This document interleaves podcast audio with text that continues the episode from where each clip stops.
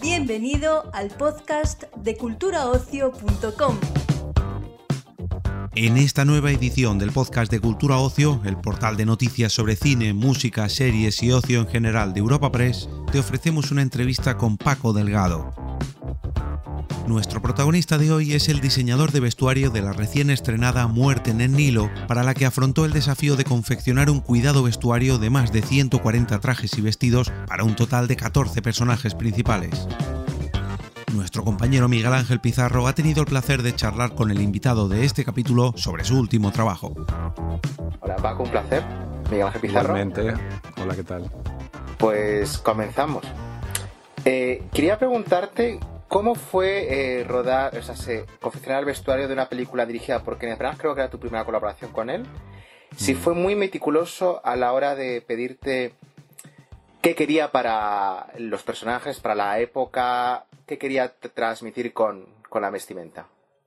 Bueno, obviame- obviamente, primero que eh, el señor Branagh es, mm, obviamente es muy meticuloso, tenía unas ideas muy claras de lo que quería y, y- y luego, digamos que él, él quería sobre todo que hiciéramos una película de época, pero que tuviera un, que respirara un, un ambiente contemporáneo de alguna manera, ¿no? Que, que tuviera, que el vestuario tuviera unas resonancias contemporáneas para, para que llegara de una manera más directa a un, publi- a un público de ahora, ¿no?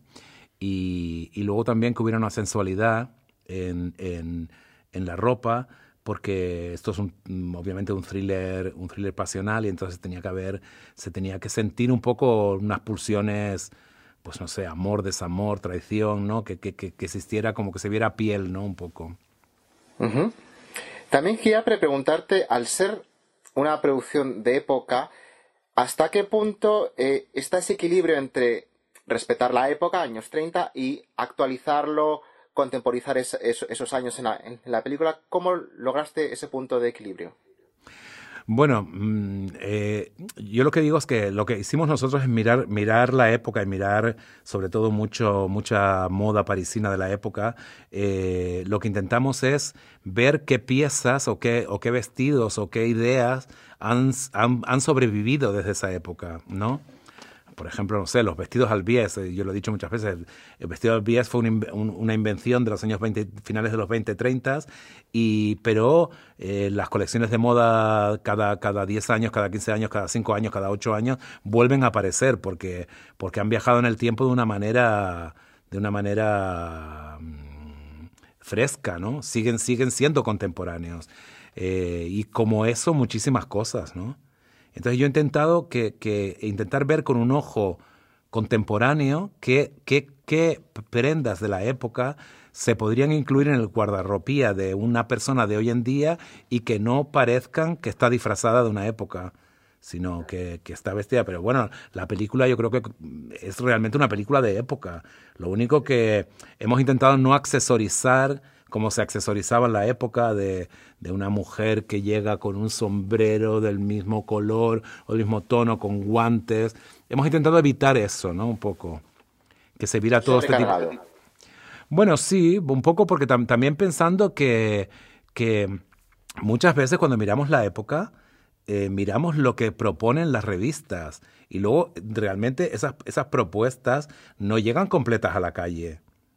O sea, es como, como si tú ves hoy, como si nosotros dentro de, de, de 100 años miráramos las pasarelas de, no sé quién decirte, de, de, de Valenciaga hoy en día y pensáramos que todo el mundo va vestido así por la calle. Claro. Cuando en realidad no es la realidad. La realidad, la moda propone, luego el público escoge.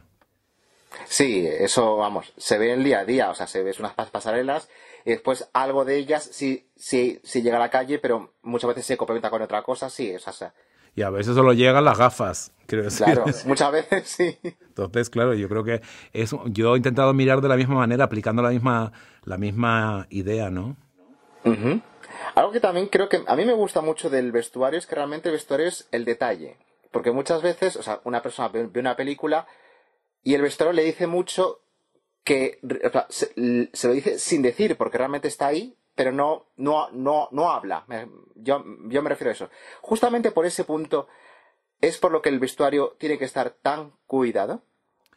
Bueno, yo siempre digo que si tú vas a, hacer una, ver una película y ves el vestuario y no ves la película, algo está fallando. O sea, el vestuario está ahí para, para ayudar a contar la historia y por ello tiene que ser es importante o importantísimo, especialmente para los actores, para poder construir el personaje, pero, pero tiene que pasar un poco como mm, desapercibido. A veces no. Por ejemplo, a veces quieres hacer un personaje que entre, por ejemplo, en este caso Jacqueline, cuando aparece en la boda vestida con este, aparece con este vestido, eh, con una cola gigante, ella está vestida para epatar, para que todo el mundo mm, diga, Dios mío, está aquí.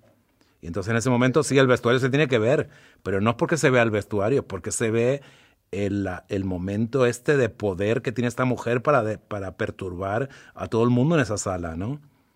Entonces, yo creo que lo que hay que buscar es la medida de cuando, de cuando el vestuario tiene que relucir, pero no por no por no de una manera frívola, sino porque está expresando algo de la historia o cuando el vestuario pues pasa como cada día que nos vestimos por la mañana con cosas que no nos las ponemos para que solamente de una manera digamos funcional o, o para, y pasamos desapercibidos. No todos los días nos dicen en la oficina, ay, ¿qué llevas puesto? ¿No?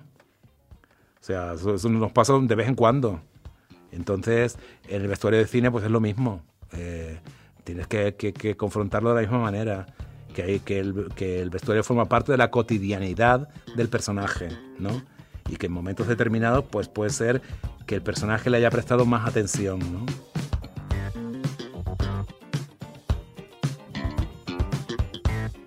Despedimos esta entrega del podcast culturaocio.com invitándote a descubrir el resto de episodios de este podcast, así como todo el catálogo de programas de nuestra red a través de Europa Press barra podcast. Recuerda, todos ellos están disponibles en las principales plataformas de podcasting.